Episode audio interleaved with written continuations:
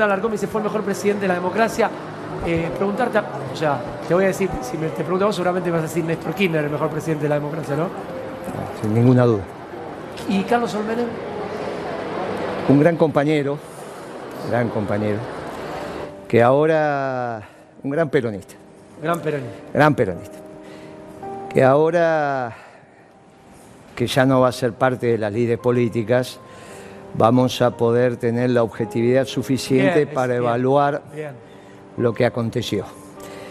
Ustedes piensen que él asume el 8 de julio del 89, Seis meses antes fue, ¿no? La- seis meses antes.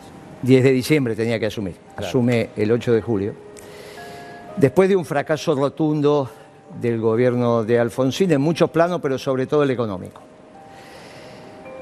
Tres meses antes de que caiga el muro de Berlín, que marca el fin de la Guerra Fría y el inicio de la globalización. Obviamente que en términos históricos uno lo analiza desde los procesos, no desde la fecha, pero las fechas te permiten ordenarte. Sí. No es cierto que la Guerra Fría termina cuando cae el muro de Berlín, pero te permite decir, mirá, Bueno, acá, hasta acá se terminó un proceso. eh, exactamente, lo mismo que uno hace con la elección de Trump. Totalmente. Ese mundo que surgió con la caída del muro de Berlín terminó con la elección de Trump. Por eso la elección de Trump es tan importante. Y ahora empieza el mundo a darse cuenta en dónde estamos metidos. ¿no? Biden hace una declaración, o Obama diciendo Putin es lo mismo que Trump, con lo cual te plantea un conflicto de primer orden, porque si Trump es el enemigo de Biden, Bien. está claro que... Pero acá, ¿y, Menem dónde entra? No, pará un poquito, porque vale la pena esto. No te adelan- no nos adelantemos, si tenemos, tenemos tiempo. Tenemos, tenemos tiempo. Bueno, por eso no nos adelantemos, que no vale la pena. Estábamos haciendo un análisis que valía la la pena. el productor Y bueno, Pedrini, pero me- decila- Pedrini está apurado, me dice. Y bueno, pero es un problema, porque Muy buena si la no analogía. entramos, entramos en los debates Sí. sin tener Sí, un el contexto, tema un contexto. entonces, Dale, dale, dame contexto, de la dame misma contexto. manera que Obama hace una declaración desagradable diciendo que Putin es lo mismo que Trump y obliga a Putin a echar a tres delegaciones diplomáticas, la sueca, la polaca y la alemana, hace una semana. Fíjate a dónde, cómo cambió el mundo desde la asunción de Biden. Los que pensaban que Biden era, viste, el progresismo, que venía, y ahora acaba, hoy, lo tenés en los diarios, de decirte que va a armar una fuerza de tareas, con lo que significa para la Argentina una fuerza de tareas, ¿a dónde? En el mar de China. Fíjate en 15 días, porque no pasaron más desde que asumió Biden, lo que cambió el mundo. Bueno, Menem asume tres meses antes Sí. de que caiga el muro de Berlín. Y se construye un pensamiento único. Venía el BID, el Banco, el Banco Interamericano de Desarrollo, donde la hegemonía la tenemos los países hispanoamericanos. Venía el Banco Mundial, donde la hegemonía lo tiene Europa y Estados Unidos. Venía el Fondo Monetario Internacional.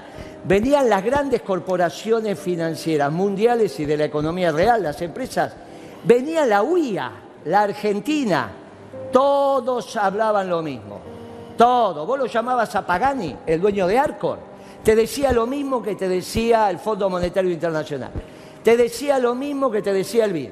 Vos llamabas a los muchachos de la sociedad rural, todos hablaban el mismo idioma. Sobre eso Menem se tuvo que hacer cargo de un país tres meses antes que se produjera esa transformación que es la caída del muro de Berlín, donde los alemanes del este rompen el muro y pasan de este lado.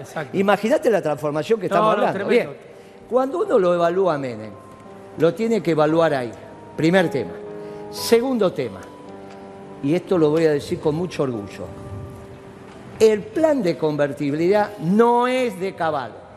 Es hora que Caballo empiece a decir que no es su plan. Bien, dame un segundo que tuiteó Cristina y seguimos, ¿eh? Último momento. No hay, no hay ninguna duda.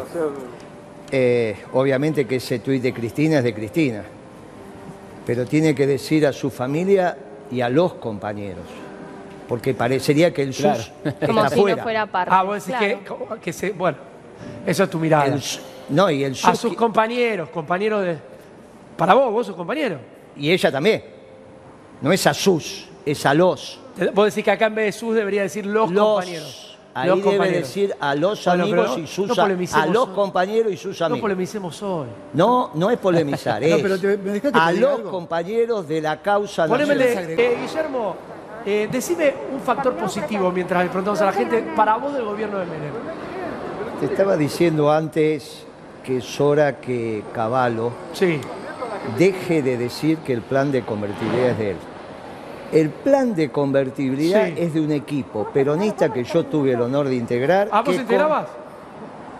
que conducía a alguien que ya falleció también, que era el doctor Eduardo Curia, y su segundo, que era Luis Rapaport, que todavía está Rapaport, y que puede atestiguar lo que estoy diciendo. Bien. Caballo lo que hizo fue aplicar mal El plan de control. Años después, porque ese plan es fin del 89. Sí, Menem lo desecha, elige el plan Bonex sí. y ahí renunciamos. Yo trabajé cuatro meses en ese gobierno del Ministerio de Economía bajo las órdenes de Curia. Bien, a ver, Juli Master Gente que vendió el país, lo que quedó esa sensación, que- vendió el país, privatizó. Bueno, sí, no conocí, sino que- ¿qué- ¿A qué se refiere la gente? ¿O qué visión tenés de esa época? De las privatizaciones, me acuerdo que estaba Dromi, era la Claro. El administrativista, sí. Mirá, por eso digo que a veces hay que detenerse unos segundos, porque si no después vienen estas preguntas y si no hay contexto, Sí. muy bien. no se entiende. A ver. Entonces, tu productor te dice, no, mirá, porque... bueno, No te la agarres con él. pero No te me la agarré con pero Pedrini. No me la agarro, Ah, ah, te ah. estoy diciendo Me a está vos. insultando por culpa Estamos tuya ahora. Está en el momento que murió alguien. Sí. Estamos empezando a analizar el proceso. Sí. Hay dos maneras de analizar esto, discúlpame. O entendemos el contexto o pensamos que todos son 10 segundos. Si todos son 10 segundos, no se entiende nada. Vamos a terminar el programa y no se entendió. Quizás parece que perdemos 10 segundos y los ganamos. Cuando la gente esté cenando hoy y reflexione y dice, no, para un poquito. El mundo, no la Argentina, el mundo estaba inserto en ese esquema. Para no hacer De eso, privatizaciones. para no Sí, hacer razón, eso, había que Tiene pelearse razón. con el mundo. Y hubo uno solo que decidió pelearse con el mundo y le fue bien. ¿Sabe cómo se llamó? No. Juan Domingo Perón, pero Claro. tenías que ser Perón. Claro. Tenías que ser Perón para entender que los ganadores de la Segunda Guerra Mundial estaban equivocados los dos. Perón le dijo al mundo, los rusos están equivocados y los yanquis también. Dijo, ni, posición. dijo ni yanquis ni marxistas peronistas en el 45, Se le pero tenés que ser Perón. ¿Te puedo hacer una Y vos pretendés que Menem era Menem. te puedo hacer una pregunta. En el rank, vos siempre te gusta. Yo me, me divierte el peronómetro tuyo. Dale. Vos decís, este es socialdemócrata. Carlos Saúl Menem, en el número de Perón, era peronista. Pero no hay duda, dije un compañero. peronista, peronista, peronista. ¿Causas? Mirá, Decía la chica ahí. Recién estaba, obviamente, hablando del tema del conflicto Ecuador y Perú, que fue un tema año 95, muy desgraciado, dos países hispanoamericanos que entran en guerra, innecesario. La causa que vos querés mencionar y demás es la de los cañones a Croacia, las armas a Croacia. Entonces vos, fíjate que nos tenemos que de- detener un segundo, porque si viene un abogado, con todo el respeto, lo que me va a decir, no, pero mira el expediente, y yo digo, mire, elevemos un poco la mirada. Esas armas navegaron todo el Atlántico y entraron por el estrecho de Gibraltar, donde el peñón de Gibraltar es territorio británico y que lo dominan desde hace siglos porque es el acceso desde el Atlántico al mar Mediterráneo. No puede pasar ningún buque por ahí Sí. sin que la OTAN lo sepa. Sin que la OTAN, o sea, Estados Unidos, Vos decís que Inglaterra, no hubo una mirada cómplice. Un poquito más que una mirada cómplice. Alguien decidió, y era Clinton, que los croatas tenían que ganar la guerra. Y se gana con coraje, pero también con armamento. Si no alcanzaban esas armas, lo que iba a hacer Estados Unidos, que ya había empezado a hacerlo, era hacer una playa de estacionamiento de la vieja Yugoslavia. ¿Está bien? Iba a ser una playa de estacionamiento, la iba a emparejar, no iba a dejar un edificio, habían empezado ya los bombarderos. Hoy empieza, hoy la historia lo empieza a jugar, por eso esto es tan importante. Por eso hay que hacer las reflexiones. Mira, con esto que acabamos de contar de, de Croacia, Sí. y yo te digo, mira, Clinton, el aparente demócrata progresista, Sí. No te gustan los demócratas, pues ya le pegaste a Biden. Ya- o sea, no te pero es que, es que los demócratas son una calamidad para el mundo. No, está bien, está bien, pero yo Es- es- de pero aparte te lo decía Kirchner. Al, Kirchner decía, para la Argentina siempre mejor los republicanos. Mirá, Lo decía Kirchner, pero aparte es la verdad histórica. Braden era un cuasi marxista de los demócratas, el famoso Braden Braden, o o Perón. Perón. Sí, claro. Lo que pasa es que acá se tergiversa y piensan que Braden era republicano. Bueno, yo no tengo la culpa. De la misma manera que piensan, y por eso ahí vamos a, la- a las privatizaciones, entre comillas, Sí. que las juntas de grano, yo te pregunto a vos, ¿quién hizo las juntas de grano en la Argentina? La regulación de los granos, de la carne. Y te decís, Perón, no, la hicieron los conservadores del 30. El gobierno de Uriburu hizo eso, que había volteado al gobierno de Irigoyen. puedo decir que las privatizaciones de Menem, que es un punto, priva- es que- es era, que- era un contexto histórico mundial, digamos. Lo que pasa estaba, es que estaba atravesado por ese en proceso esto es el, muy el mundo. importante que se entienda que el peronismo no es estatista. El per- el- los estatistas son los marxistas, no somos los peronistas. Bien, eh, Gaucho coincide. ¿qué Ahora? Sí, nosotros, Sí. lo privado, sí. lo empezamos mirando desde los trabajadores, porque miramos la, la- la sociedad de abajo para arriba. Pero los gremios, los gremios, son el sector privado. Las obras sociales, sindicales, Bien. no son estatales, no es la, los hospitales públicos, son privadas. Bien, Está Carlos Corach por teléfono. Carlos, ¿cómo te va? Ah, un gran compañero. Bien, lo estoy escuchando muy bajo, ¿eh? Los que somos padres, a ninguna persona ni a nuestro peor enemigo, los que lo tienen. Exactamente, ¿No? exactamente. ¿Qué decís Guille, de esto? No, es un dolor, eh, imagínate. Éramos mucho más jóvenes en esa época, pero imagínate vos que la pérdida de un hijo es un dolor irreparable. La, Yo creo la que vida está hecha que para que vos entierres a tus hijos, no para que tus hijos, para que, perdón, la, la historia está hecha para que tus hijos te, Te entierren entierren a a vos, vos, no para que vos entierres a tus hijos. Es una cosa, no, es tremendo. Ese dolor es un dolor Pero nunca, imposible de él nunca superar. habló. Le quería preguntar a Guillermo, me parece Sí. muy interesante lo que estaba remarcando ¿no? en el contexto de lo que fue el comienzo del gobierno de Carlos Menem. Si tendría que marcar un error concreto del gobierno de Menem, ¿cuál sería? Mirá, eh, es obvio que por eso resaltaba lo de la convertibilidad. La convertibilidad que es un plan pergeñado en las canteras de los economistas del peronismo, no de Caballo, no del contador Caballo, sino de los economistas del peronismo, tenía una duración de dos años. Ajá. Era, se le presenta a Menem en el 89, él tenía que optar, opta por el plan Bonex, Sí. y era 90-91. Se sabía que no eran más de dos años. El problema de Caballo es que empieza en el 91 y lo deja 10 años. Pero es porque este es un problema de Caballo, no de Mene. Vos tenés que comprender que él era un abogado. No era economista, digamos. ¿Perdón? No era, no- no- no era economista. Bueno, por eso. No te que. eh, claro. Entonces, el gran error es transitar en el tiempo con el plan de convertibilidad cuando vos el primer mes ya empezaste a tener inflación en dólares.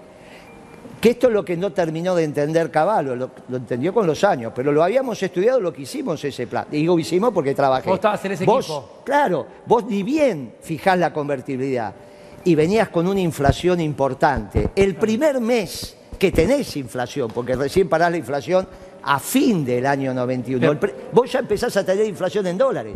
Con lo cual, deteriorás el aparato productivo argentino en términos de competitividad de una manera monstruosa. ¿Cuánto podías acompañar esa historia? Dos años, como máximo. Como máximo. Caballo se quedó ocho años Los más. tiró. Pero el error es de Caballo, no de Menem. Bien. Bien. Me quedé, mientras esperamos un lemita, Moreno, eh, qué fuerte lo que dijo el taxista. Perón fue el gran demagogo de la Argentina. Te, te- te- vi tu cara, te La dolió en el no, alma. no ¿eh? Yo- Te dolió en el A alma mí me eso. parece, está bien, pero no importa. Es muy interesante ahora, una y pico, las dos de la tarde. 14 y 6 minutos. A las 19 empieza el velorio, Sí. que va a durar hasta mañana. Hasta mañana. Bien, pensemos ahora en Crónica, todos juntos. ¿Cuál va a ser el sector social que va a ir a despedir a Menem? Es buena, ¿eh? es buena. ¿Va a ir Recoleta Vicente López? ¿Va a ir la avenida Rivadavia, sectores medios o va a ir La Matanza y el tercer cordón? ¿Sabes qué? Para mí. ¿Quiénes van a ir? ¿Los humildes de la patria o van a ir los privilegiados de la patria a despedir a Menem? Mezclado. Muy bien. Mezclados. Yo te digo hoy, Claro que va a haber de todos los sectores, pero fundamentalmente van a estar los humildes. Los humildes. Zulema siempre puso en duda la versión del accidente. Eh, Guillermo, por ahí vos sabés el off the record de esto. No. Zulema siempre lo dudó y vos lo sabés. ¿eh? No, a mí me gustaría continuar con lo que dijo Dale, Polongo. a ver. Yo recuerdo cuando lo eligieron a Francisco. Sí, Ese día fue un día de conmoción en el peronismo, en el gobierno. Y entonces había sectores medios, estos sectores expresados con el progresismo, sí, que estaban hasta quejosos. sí. Eh, lo que podía ser página 12, uno lee página 12 del otro día y se queja. De la llegada de Francisco Se al queja, fíjate la tapa. Pero el pueblo estaba feliz. El verdad, pueblo es estaba verdad. feliz. Entonces, la presidencia en ese momento, a la noche, entiende la felicidad del pueblo y rápidamente encuentra la sintonía con su santidad. Entonces, esto es una reflexión para los que hoy estamos escuchando crónica y estamos analizando. Si mayoritariamente al velorio de Menem van los sectores dolientes de nuestra patria, Sí. van los sectores humildes, ¿Quiénes son los que sufren? ¿no tendríamos que tener un poco menos de soberbia intelectual y dejarnos llevar un poco Vamos. por ese análisis intuitivo que hacen los sectores populares que no suelen equivocarse? A ver, muchos peronistas, o no sé si es peronista, progresista dentro del peronismo, kirchnerista, no sé, llamarlo como quiera, no lo, no lo tiene a Menem como uno de los presidentes peronistas de la historia, ¿eh? O no lo quisiera tener. Esto es verdad también. Sí, sí, es un error. Es un error. eh, no hay ninguna duda que fue un presidente peronista con sus aciertos y sus errores. Mira, eh, Corach, Sí.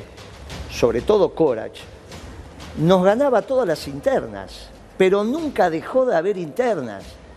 Por eso cuando Cristina alguna vez dijo, no, yo no lo voté a Menem en la reelección, yo fui y le dije, presidente, usted se equivocó, porque Menem nos dio las internas y nos ganó. Por lo tanto, una vez que te dan las internas y te ganan, el que gana conduce, el que pierde acompaña. Distinto es cuando no te dan las internas, que es lo que pasó ahora en, en el 19. Por eso es tan importante la dinámica interna. Menem nunca dejó de dar las internas. ¿Quién era el siempre rival? ganó. Cafiero fue su gran contrincante en este Pero, caso. y no hay duda. Era Menem Cafiero, Pero, ¿no? eh, escuchame una cosa, Cafiero re- empieza a recuperar el peronismo en el 85. Sí. Venían los radicales con la fusta bajo el brazo y Cafiero le dijo atacar. En el 87 gobernador. Y en el 88, cuando estaba todo para ganarle en la interna a Cafiero a Menem, en la única elección que tuvo el justicialismo para elegir candidato a presidente, Sí, con el apoyo de Alfonsín que tenía Cafiero, con el apoyo de Córdoba, porque la fórmula era Cafiero de la Sota, Cafiero de la Sota. Menem les gana. Menem nos gana, gana la interna. ¿Vos estabas con Cafiero? Pero claro, en Capital estábamos todos.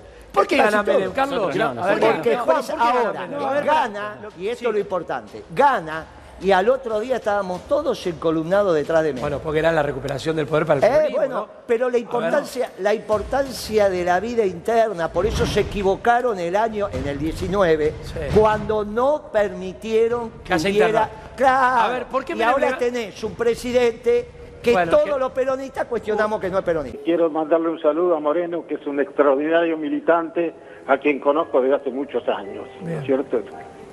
Si está en el piso a él, hágale extensivo. Este está escuchando, salúdalo, que se puede No, sí, sí. Yo incluso cuando dije que iba a estar vos, un gran compañero, lo valoro, lo recuerdo, y fue un gran funcionario, Bien. Corach, que todo gobierno desea tener. ¿eh? Bien, bien, Carlos, ahí está. Ahora, Bueno, la, muchas gracias. la Muchas pregunta, la pregunta es clara. Eh, vos ¿Cuál como- es la pregunta concreta? No, es porque vos, vos fuiste, para mí, uno de los más estrechos colaboradores, colaboradores de Néstor, ¿es verdad o mentira? No, yo... yo Pero soy- tenías, tenías, vos te sentabas en la mesa debí- chica. No, no, no. Yo siempre fui el cuñado de esa familia, o de la familia debido, eh, que son los que hoy no están. Ah, vos, vos, vos no son estás- los que hoy no están. Vos eras como una... se- Que no Yo soy el cuñado de la familia. Estaba La como- decisión importante, el cuñado afuera. Ah, el cuñado Ah, afuera. Bueno, está bien, pero, pero tenías relación con Bueno, Néstor. y Tenía- obviamente. Pero pregunto... Tampoco es que le sobraban economía. Acá Juan Cruz acaba de decir que los hielos... Con... Pregunto, eh, ¿qué opinión tenía en privado Néstor de Carlos, de Carlos Menem? No, se lo tenés. Hoy yo te diría que lo llames ahora a los muchachos que estaban con él, que ninguno de ellos está en el gobierno. Llamalo a cualquiera de lo que eran los Bueno, pero vos lo hablaste alguna vez. No, no, vos lo hablaste. Yo lo dije desde el primer día. Kirchner a mí me dijo, Moreno, nos llaman kirchnerista cuando no quieren bajar el precio. Nosotros éramos peronistas, era un gobierno peronista. Ahora, si vos querés saber el pensamiento íntimo de Kirchner, tenés que llamar A la mesa lo que chica, era vos eras el cuñado. Claro, lo que eran Vos los pingüinos en ese momento. A ver, Carlos, Carlos, te pregunto. Creo que Menem saca el 25% de los 23. votos. 23. 23. y Néstor el 21. 23, 19. Fue muy 23, pareja la 19. cosa. Es 25, 22, 50. 25, bueno, con 25-23 era el recuerdo que tenía yo. Y eso hace que haya una segunda vuelta entre dos candidatos de que, que eran dos candidatos peronistas, dos candidatos que en Sin ese duda. momento. ¿Cuál era el análisis de esa Había época? tres candidatos Tres candidatos. Había uno más, ¿quién era el tercero? Lilita. Rodríguez Sá. No, Lilita no estaba No, también. no, pero Lilita no es peronista. Pero No, Ah, no, del ¿Lilita fue perdón, peronista perdón. alguna vez? Rodríguez Sá. No, ah, perdón, perdón. Lilita Bueno, No, pensé que estaban hablando de la elección Lo que te general. estoy Ah, no. diciendo. Rodríguez que Sá que saca menos. Obviamente, en, el- en la elección del 2003, los únicos que podían hacerse cargo del país, igual que ahora, somos los peronistas. Entonces, como no se resolvía en una elección interna, la externa, la elección nacional, La nacional. fue, entre, fue una interna del peronismo. Y ¿A quién había tres vos? ¿Te candidatos. acordás en ese momento? ¿Perdón? ¿A quién votaste? ¿Pero cómo a quién voté? A Kirchner. Bueno, pero te pregunto, Pero, por ahí. pero hicimos- hicimos la campaña para Kirchner. Es Carlos, ¿vos que a quién ganó. votaste? ¿Te acordás en ese momento? Pero En aparte ese te momento digo a más, Kirchner. a Fue la las única vez que 19 voté al horas, kirchnerismo. a las, a las 18 cerró el comicio. Sí. A las 19 de ese día lo llamé a Julio Devido, que estaba en Santa Cruz. Le digo, decile a tu amigo que es presidente, no va a haber segunda vuelta, sacó el 22% de los votos y no hay segunda vuelta. ¿cómo sabías? Y de- bueno, porque sabés qué pasa, si vos empezaste a hacer política a los 14 años, no precisás las encuestas. A las 19 horas, si no, llamalo a debido ahora y que testifica. A la una hora de cerrado el comicio le dije. Ganaste. Sacamos el 22% de los votos. Tu amigo es presidente, le dije así, tu amigo es presidente porque no va a haber segunda vuelta. Pero ¿Sabés ¿cómo por qué? sabías? Porque a las 17 horas Sí. ya no había fiscales de Menem. Y vos no podés ir a una elección sin fiscales. Los fiscales Mirá que vos, habían estado vos, todo el día vos. a las 5 de la Mirá tarde abandonaron las escuelas. Y entonces era obvio que si eso pasaba en Capital, en la provincia de Buenos Aires, Ahora, Carlos. ¿por qué no hay segunda vuelta? eh, Porque no tenía los fiscales. Eso te iba a decir, no tiene los. Tono A ver, a con ver. a ver. Guillermo, A ver, a ver. creo que los 25% que sacó ahí me parece que era el techo de Menem. Claro. Después se iban a juntar todos contra Menem. Bueno, pero ¿en qué nos disentimos? Estamos de acuerdo en el techo. Era el techo. Pero a su vez no hay segunda vuelta, porque él podía haber llegado a 40, 35, porque no tiene la estructura que 40 hubiera garantiza. sacado. Suponete, no sé, pero su- él podría haber encarado. De hecho, tardó como 15 días, 10 días. Sí, no lo reconoce al no, toque. lo- Eh, Porque, ¿qué pasa? Ya no tiene el aparato. Ya no tiene el aparato. El aparato lo había de alguna manera ordenado Dualde. En el peronismo... Igual le energía- juega para Néstor. pero dicen que lo elige. Claro, Ne- claro, Kirchner claro. es presidente con los votos de Dualde y los fiscales de Dualde. Pero Pero, después se pelean a muerte. Néstor esto es otra discusión. Estamos hablando ese día. Sí. Ese día, Sí. Kirchner es presidente con los votos y los fiscales Bien. de Dualde. Vos no te olvides que las primeras... El aparato lo pone Dualde. no, en la Pero primeras perdón, pin- Guillermo. Las primeras pintadas de Kirchner se escribía mal el apellido y se ponía como Sí, si es más, cocina es más, lo que está contando, mira, me acuerdo que los, los intendentes iban con un papelito, le daban el papelito a los punteros para que pintaran bien el nombre. Las... y en el 99, es lo que estaba contando recién, que era Dualde Ortega, y en el 99, Dualde Ortega, la campaña se financia con... Néstor Kirchner le financia ¿Quién la es el campaña jefe Eduardo de Dualde. campaña en esa campaña? ¿Cómo? ¿Quién es el jefe de campaña en Dualde Ortega? ¿De Dualde Ortega? ¿Quién es? Alberto, Alberto Fernández. Fernández. Ahí está, acertó. Conozco un poquito. Acertó. ¿Qué tiene que ver? Quería que lo digas vos, porque Mirá, vos, me mirá, metés- mirá. vos sos malo, me Mirá metés en cómo ese se ríe, mirá cómo Y se ríe. Entonces, Igual no era- ahora, no era una fórmula ahora que viene encantaba otro esa, tema. ¿eh? Se había terminado un liderazgo en el peronismo que era el de Menem y se objetiva en la elección. Eso no significa que no gana la elección. Él en el 2003 gana la elección, pero había un proceso de transición en la jefatura del peronismo y emerge el Kirchner. Lo mismo está pasando ahora.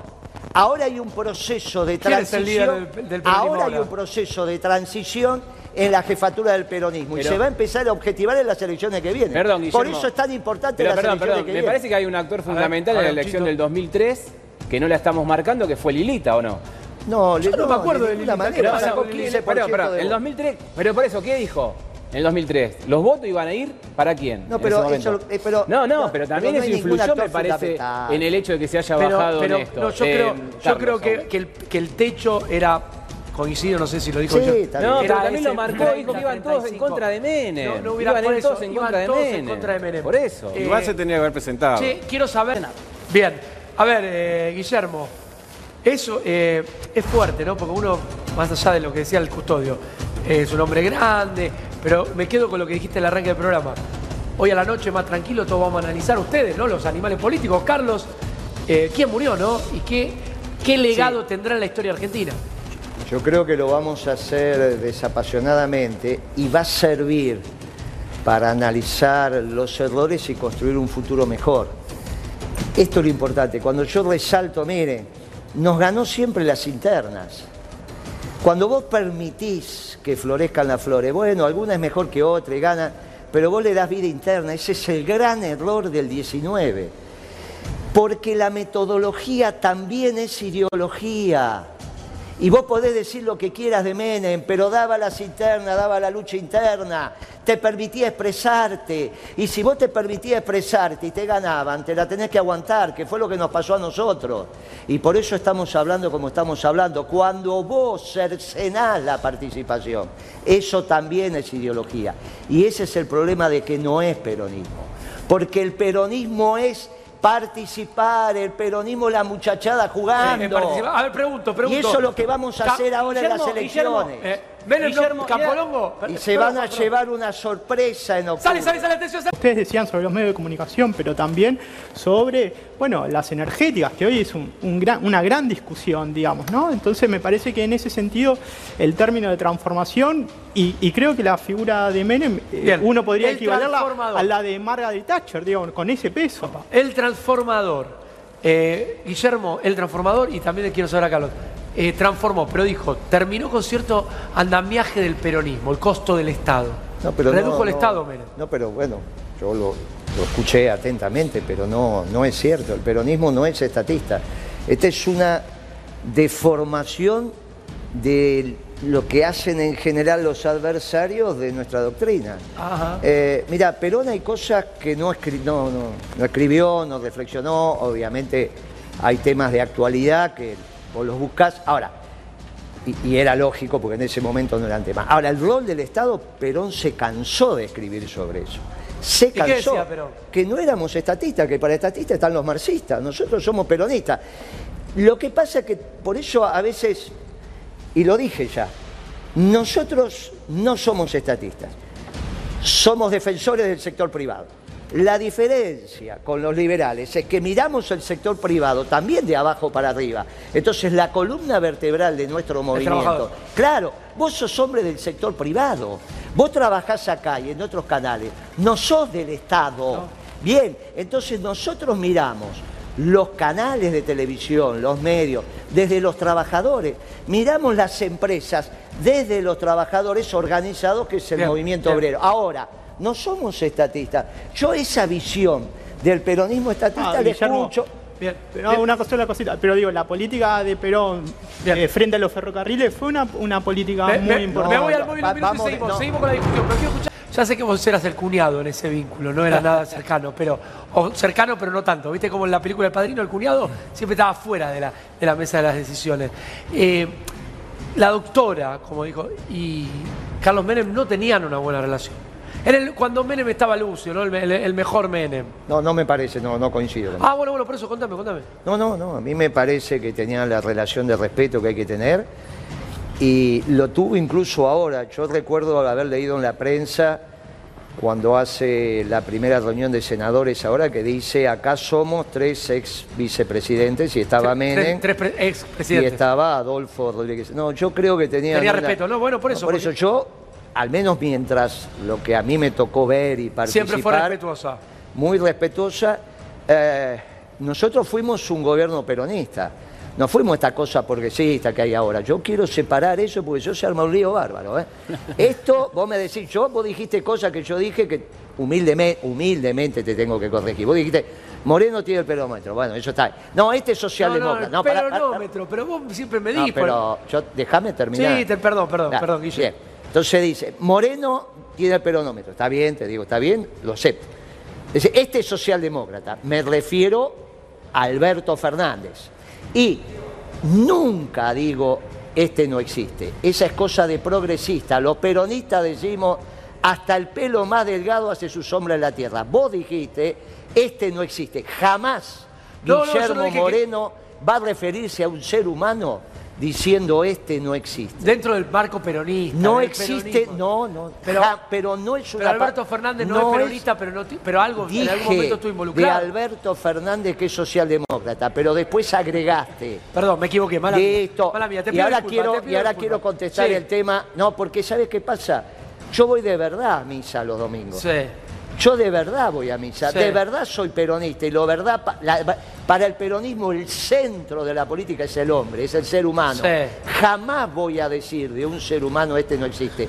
Esa es expresión de liberales y marxistas que con ese esquema que tienen elitista todo lo que es popular lo sacan. Un peronista jamás va a decir este no existe. Hasta el pelo más delgado hace sombra de la tierra.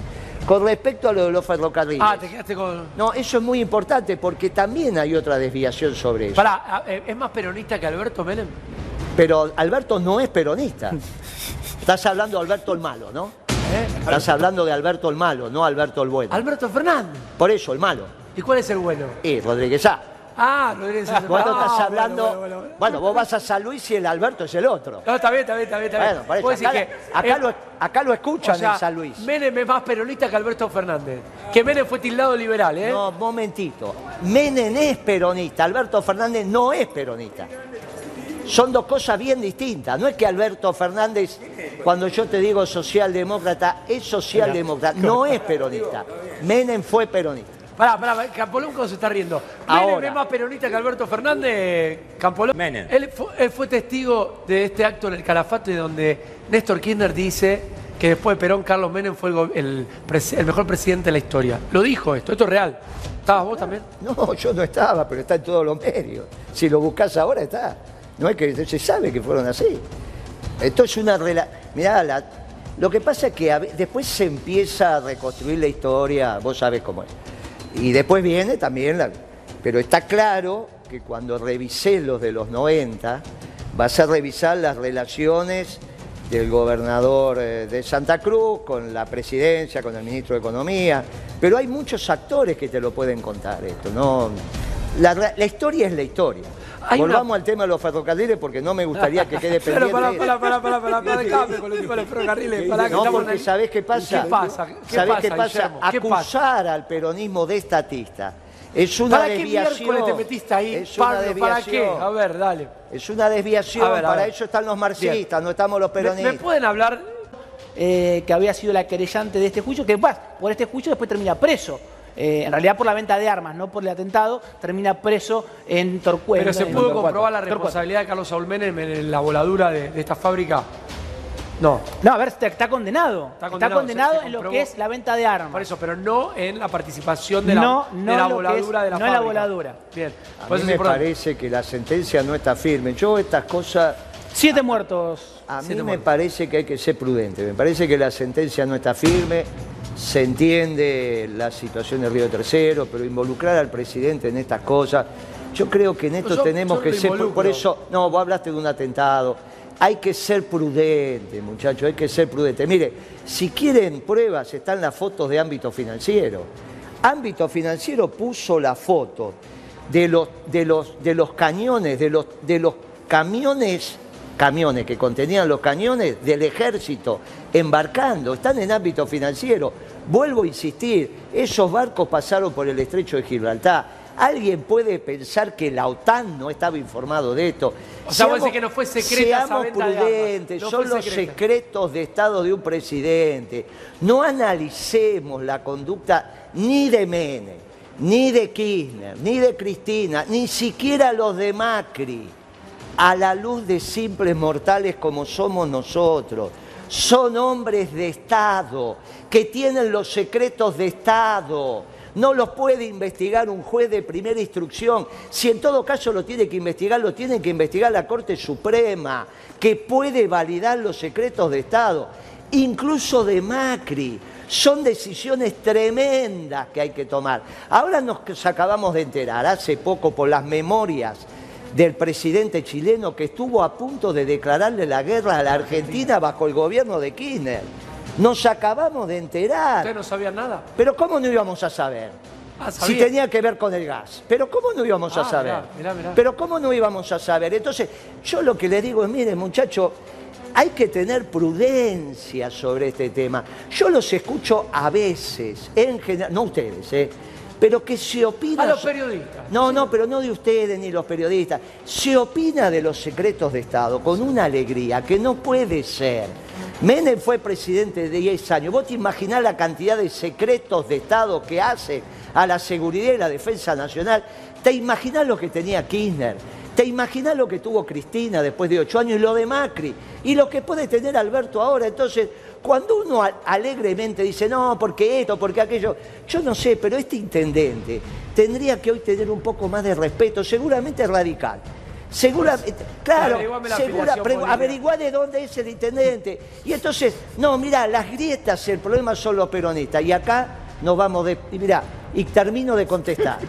Vamos El- cuando nosotros, Quiero decir que, cuando el peronismo. que sí, tiene razón. Es Bien, radical, es radical. eh, bueno, cuando el peronismo. Marcos Ferrer. Cuando el peronismo, por eso hay tener la grieta, no es del peronismo, miren, y, esto yo te pido porque vos sos un estudioso. La Argentina le vendió alimentos a los aliados durante toda la Segunda Guerra, fundamentalmente Inglaterra. Cuando termina la guerra, Argentina es acreedora de Inglaterra. Entonces le va a cobrar la deuda y los ingleses dicen no podemos pagar. Le pagamos en especies. Las especies fueron los ferrocarriles. ¿Qué hizo Perón? ¿Alguna vez le cambió el nombre al, al ramal General Roca? ¿Alguna vez cambió el nombre de Sarmiento? ¿Alguna vez cambió el nombre de Bartolomé Mitre? Eso es el peronismo, es generoso. Y vuelve a ser generoso. La única solución es que se entienda en profundidad el peronismo. Ningún intendente peronista hubiese hecho lo que hace ese intendente ver, ver, ver, radical con un presidente radical que se muere. A ver, pero, a ver, Esto Juan, tenés Juan, que trajiste este tema acá. El intendente radical. Empiecen a entender la profundidad del peronismo, que aparte somos la mayoría del pueblo argentino. No hagan fantasías, no somos estatistas, no somos marxistas, somos populares, que es distinto, somos nacionalistas, somos religiosos. Este que habló antes, Adalberto, de los musulmanes, Sí. mirá, no lo voy a decir yo por él, pero es peronista. Bueno, bueno. Todos los religiosos. verdad. Pará. todos Reiteramos, para, que Moreno, reiteramos que Moreno parte de la premisa que todos somos peronistas. Y el que dice que Y no, algunos, claro, lo- algunos son conscientes y otros no. eso, Tienen que estu- Miren, no estudien al peronismo Sí. a la luz de las categorías europeas. Entiendan que somos la única solución para para, la Argentina. el Tula y la este mano. presidente Sí. fue, que se acaba de fallecer, fue un presidente peronista, sin ninguna duda, con sus más y con sus menos. No es que una política lo tipifica. Alberto es socialdemócrata porque lo dije el primer día, conceptualmente, filosóficamente, No es peronista. culturalmente es A ver, socialdemócrata. pará, tú la. ¿Quién era la oposición a, a- a- a Menem desde un lugar, como viéndolo ahora, ¿no? Que es todo Boca River? ¿Era así en ese momento? No lo recuerdo yo tanto. No era tan grande yo. Era, había una corriente interna del peronismo. Que era Bordón. No, no, no, eh, Bordón fue uno, pero después se fueron al frepaso, eso fue fuera del peronismo. Sí. Dentro del peronismo había una corriente muy crítica, no te olvides que Moyano, una Claro, serie de el compañeros, de La la, cual yo, Brasil. de la cual nosotros hacíamos, yo hacía parte. Pero una cosa son las corrientes internas dentro del peronismo y otra cosa es reconocer a Menem en su contexto histórico, porque si no parecería ser que termina siendo, entre comillas, menemista. Esto no es lo que estamos discutiendo. No, aparte- Lo que estamos discutiendo es el análisis del gobierno de Menem en ese momento. Pero vos como, como no eras opositor, pero estabas en otra corriente interna. Algo no te cerraba. Como Si algo no me si cerraba, era- pero era, era mucho lo que no cerraba. Ah, bueno, bueno, bueno, Era- bueno, bueno, pero bueno. esto no significa que no entiendas lo que está aconteciendo. No entiendas lo que está aconteciendo. Vos entendías la coyuntura, no te Pero es gustaban la- las te estoy- decisiones que se tomaban. Pero te estoy diciendo que el BID, el Banco Mundial, el Fondo Monetario Internacional, la UIA, Cuando ahora nosotros somos defensores de la industria, la UIA de aquel momento estaba de acuerdo con las políticas neoliberales que se estaban aplicando. La UIA, la sociedad rural, las grandes instituciones que representan a la producción estaban de acuerdo. La defensa de lo nacional pasaba por las corrientes internas del peronismo. No es que eran los radicales. Los pero- radicales también, No, no, igual los lo- lo- radicales también adherían a esa política. Eh, Claro, no, no, lo que, lo- lo Gaucho, que marca Guillermo es muy por- importante. Sí, a ver. Porque, a ver, en su comienzo, cuando vino al programa, hablaba justamente de lo que era el comienzo de la Carlos, que él eh, también estuvo, Un abrazo, Guillermo. estuvo del otro lado y que, y que Carlos, eh, Carlos Olmenes, yo lo desconocía esto, eh, valoraba esto de la interna y que, o sea, que dirimía las cosas en las internas y no se enojaba con los adversarios internos porque se enfrentaban con él, que tal vez por ahí en otros momentos de, de la historia no fue así. Bueno, lo está confirmando, Guillermo, un poco lo que decías vos hace un rato. Es la verdad histórica. Sí, Él cuando es elegido, es. cuando Kirchner le ofrece a Scioli ser vicepresidente, ese día había internas en el Partido Justicialista y casi que no se pudieron hacer, porque lo que hace Kirchner, elegi- elegir un hombre que era tachado de menemista como Scioli, Sí. para que lo acompañe. Porque en el peronismo estas son cosas que se entienden por adentro, pero para afuera somos todos peronistas. En él afuera No somos todos peronistas. Por eso esto de menemista, quinerista, dualdista, eso está bien cuando estamos en una mesa, che, vos estás acá. Pero cuando miramos para afuera, los peronistas somos un solo puño, cosa que Bueno, no pasó. cuando- Ahora no pasó. Daniel, Por cuando- eso el gobierno está fracasando. Cuando vos Yo le preguntaría a Guillermo, que sabe mucho más que yo, Y mucho más que yo también de esto. por ejemplo, ¿cuánto costó en endeudamiento externo la convertibilidad en su prolongación? Guillermo, Obviamente lo que más costó es la desestructuración del aparato productivo. Lo dijimos hace un rato, la convertibilidad que es en su génesis un programa salido de las canteras de los economistas del peronismo en el año 89 con el equipo del doctor Curia y que Caballo la encuentra ya por el 91, tenía una duración de dos años. Claro, exacto. Era una- entonces, porque el ¿Cuánto duró? primer, el- y duró 10 Una años. década. El primer, el primer mes vos no frenaste la inflación, por lo tanto la inflación ya era en dólares. Claro, el primer año que tuviste casi 50 de inflación, 60, es en dólares. Entonces la competitividad del aparato productivo se ve resentido. Eso de un lado. Sí. Del otro lado, todos, insisto por cuarta vez, Fondo Monetario, Banco Mundial, BID, UIA, la Unión Industrial Argentina, aplaudían de pie esa política. Aplaudían de pie su propia desestructuración. Con lo cual estamos hablando de un consenso que había en la dirigencia argentina, complicado. Contra eso lo que nos oponíamos éramos voces minoritarias, Sí. muy minoritarias, incluso las de Bordón, incluso la de Álvarez, que no eran la oposición adecuada, porque como queda demostrado ahora, eran muchachos también de la globalización, como lo es Alberto Fernández. Socialdemócratas. Pero claro, Sí, pero no hay ninguna, no hay momento, ¿no, ninguna duda. Entonces, en ese momento, el consenso de Washington lo hacen los europeos, socialdemócratas, y los neoliberales ingleses y norteamericanos. Es una avenida que tiene dos vidrieras distintas, pero que es la misma avenida. En realidad, cuando vos me preguntaste antes, ¿y dónde estaba la resistencia conceptual? Y era dentro del peronismo, dentro de los que manteníamos la llama prendida, pero con una diferencia. Por eso lo respeto. Siempre nos dieron las internas, siempre nos dejaron participar. ahí Carlos y Menem no, siempre Guillermo. nos ganaron. Sí. Guillermo. Y- Perdón. Ahí, justamente en el 95, el, el- el error que yo creo que comete- se comete dentro del peronismo es que no nos dan las internas. ¿sí? Ah, a ah, diferencia. Las internas del partido sí. Las internas partidarias sí, la que no hubo. Es la presidencial. no, pero ¿sabés por qué? Porque el estatuto del Partido Justicialista decía que la fórmula la elegía el Congreso y eso de elección Bueno, directa. está bien. No, pero entonces no es que no dieron las internas. Sí. Las internas del partido te la dieron y perdimos. Entonces, por eso yo dije que la metodología De- es ideología. estamos hablando de dos er- acontecimientos Dos momentos dis- distintos. distintos. El error del 19 es no haber dado las internas. Cuando se define a dedo la elección Claro. de Alberto Fernández. Eso también es ideología. y ese es un error garrafal. Y ahora el sí. peronismo sigue en Re- ebullición. recién me sumo. ¿Te, ¿Te puedo pedir una definición que quizás ya, ya le hiciste? ¿Hizo transformaciones Menem o, no, o dije cualquier cosa? A ver, No, te, te no, quiero pero escuchar. Para vos mirá, no. A yo ver. empecé diciendo Sí. que Menem asume tres meses antes de la caída total. del muro del Berlín. Con lo cual, en ese momento, el mundo es global en términos de, de la misma concepción. Vos viajás a Vietnam, viajás a Angola, viajás a Argelia e incluso después viajás a lo que queda de la Unión Soviética como país más importante que es Rusia. Sí. Y todos tienen las mismas, las mismas visiones. Para pelearse contra esa visión hegemónica, tenías que ser Perón, esto es lo que quiero que se entienda. El único que se plantó ante los ganadores de la Segunda Guerra Mundial fue Perón, con la tercera posición.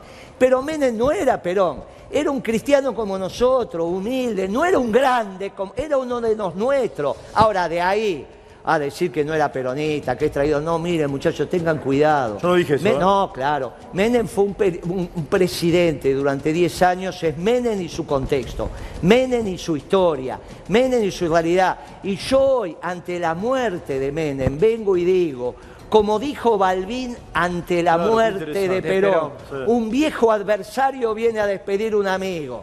Y entonces nosotros, que confrontamos internamente, hoy, a 10 años de esa historia, muchos más han pasado, 10 años del fin del, 20 años del fin de la convertibilidad, pero mucho del fin de, de, de- de Sí, la- Menem haber historia de terminado su... Le decimos, mire, Menem, en su contexto acá está, y los peronistas le rendimos homenaje, Sí. y vamos a ir a despedirlo, y lo estamos haciendo en este momento. Los peronistas le rendimos homenaje. Vas a ir a despedirlo. Pero mucha- le- lo estoy haciendo en este momento desde que llegué. Y le estoy diciendo, mire, aunque estuvimos en veredas opuestas, nos dio siempre las internas y nos ganó. Mirá la humildad que estamos diciendo. Le estamos diciendo, mire, despedimos a un compañero, que es el adjetivo más importante que se puede llevar un peronismo, un peronista cuando Dios le da el último don, que es el don de la muerte. Ante el don de la muerte de Dios, amén, acá te despido como un compañero. ¿Es un partido o un movimiento el peronismo? Fue lo mismo. No, no es lo mismo. Y bueno, Somos pero- un movimiento A ver, que pero- tiene una simple herramienta electoral que es el Partido Justicialista. Las categorías europeas dicen que los pueblos se organizan a través de los partidos. Las categorías del nacionalismo revolucionario dicen que los pueblos se organizan a partir de los movimientos. Nosotros los nacionalistas de inclusión, que todavía queremos una patria justa, libre y soberana, nos organizamos a través del movimiento. Y hoy tenemos otro partido que nos representa, que es Principios y Valores.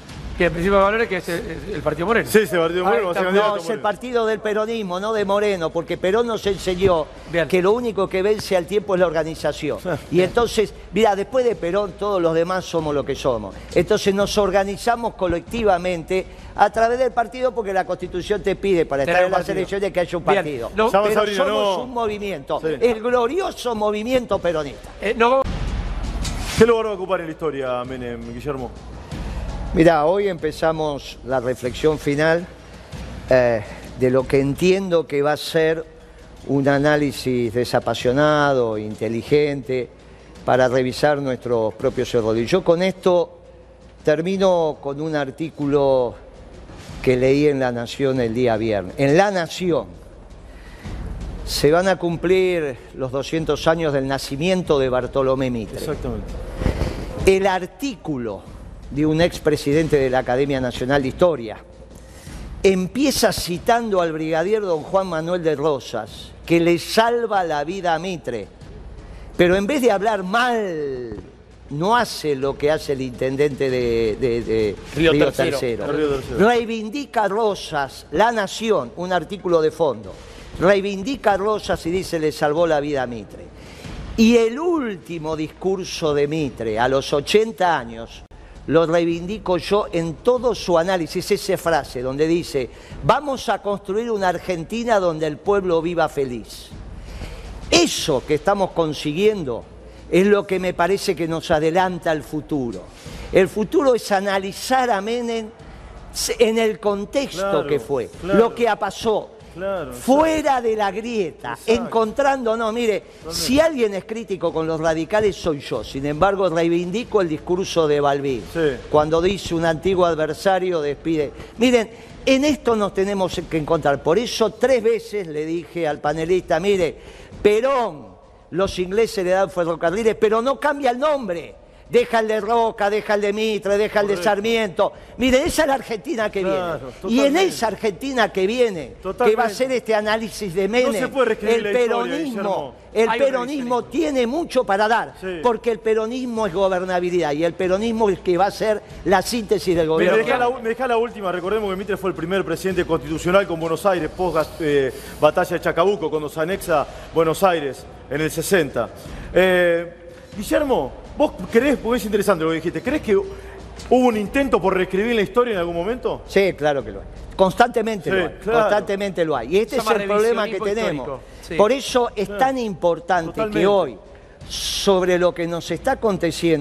la década que va del 89 al 99, seamos capaces de reescribirla en ese contexto histórico, todos desapasionadamente. Lo mismo que el gobierno de Kirchner, lo mismo que el gobierno de Alfonsín, lo mismo que el gobierno de la Alianza y lo que va a pasar con el gobierno de Alberto. Pero lógicamente la política es futuro y en ese futuro el peronismo está, va a volver a escribir a partir de octubre las horas más gloriosas de la historia argentina. Con también reconstruyendo ese periodo y analizándolo desde lo que pasó en el mundo. Ahora en este contexto. Por eso le digo a los compañeros, mire, Menem fue un gran compañero, lo estamos despidiendo en ese contexto y no todos vamos a reconstruir la, está viendo el la país, etapa- Moreno, la ¿sabías? nueva etapa. Te está viendo el país, Moreno. Mucha gente. Todos verdad los te digo, peronistas, te digo de verdad, ¿eh? todos los peronistas, peronista. desde octubre, unidos, vamos a reconstruir la historia de nuestro gran movimiento Sí, para dar la claro. vuelta de esta página de la Argentina. El peronismo, Gratula. como sea, va a volver a la gloriosa lista 2. No votamos más gorila Claro, como claro. Macri, ni votamos más socialdemócratas. Pero pará, pará, pará. El país, el país está viendo, en el camarín, el A, camarín. a ver, a ver, Sí. eh, lo que pregunto es lo siguiente. Eh, por eso yo te, te decía si el peronismo era un movimiento o un partido, porque obviamente que el, el partido es un instrumento, pero fíjate el debate que estamos teniendo. Si Menem era o no peronista, vos dijiste que lo Sí. vilipendiaron el peronismo, porque también el peronismo se presta a eso. Es muy amplio el universo peronista. Por más que vos, vos tenés esta cosa así, este no es peronista, pero sigue siendo amplio para el común de Ya no, no gente. lo hagamos, Guillermo, porque te, te- de Pero, verdad, no, no, Moreno, déjame tu que me termine tu oratoria, este- tu oratoria está siguiendo todo, mucha Por gente. eso, por sí. eso. Determiname, o sea, decime esto, porque es amplio, es amplio. Eh, yo siento que cualquiera puede ser peronista. Esto no, no- no es una crítica. O sea, en algún momento hasta Macri coqueteó con el busto de Perón, Guillermo. No, no, porque hay una doctrina que nos unifica, con su ayorneamiento, con sus características adecuadas al mundo, pero nadie que no defiende a los sectores populares es peronista. Nadie. Te podés equivocar, por eso yo te dije hace más de una hora. Ahora, al velorio de Menem, cuando vos cuentes la característica de la gente que está yendo, del pueblo que va a ir, vas a ver a los humildes. Y eso testifica que Menem era un compañero, con sus errores, con sus aciertos, pero aparte, aparte porque metodológicamente también lo era, nunca negó la participación, nunca. Dejó que, y por eso vos fijate que siempre discutimos, ganaba y después que gana conduce, que pierde acompaña, al revés del 19. Por eso te digo, ese fue un gran error que se cometió haber elegido sin el debate interno. Y estamos como estamos. ¿Cómo se va a subsanar esto? Se va a subsanar en las próximas elecciones. Y yo te digo, Sí. la década de Menem también va a ser parte del debate electoral que viene. Sí. Y los peronistas nos vamos a hacer cargo de eso. Vos sos los que escribís que la del kirchnerismo fue una década ganada, muchas veces lo No hay duda. Bueno, muchas No veces duda, lo hablamos. no hay duda. ¿La de Menem también lo fue, Guillermo, o no? Buena Mirá, pregunta. Por eso te digo, en aquel momento y con ese contexto es, nuestra década, que se inaugura con Dualde y termina Sí. con Cristina, también lo es. Y esto es muy inteligente porque es lo que dijiste vos. Con los ojos actuales no se puede Claro, analizar el- exacto. el momento. Gracias. Nosotros, pero claro, hoy el mundo es distinto. Claro, por eso a- empezamos hablando del mundo y dijimos, mira, el mundo cambió, se terminó la globalización. Hoy están volviendo los nacionalismos y hay una tensión entre el nacionalismo de exclusión que Sí, levanta muros sí, sí. y el nacionalismo de inclusión que construye puentes. Pero a su vez hay tratar de venir a un revival de la globalización y eso está terminado.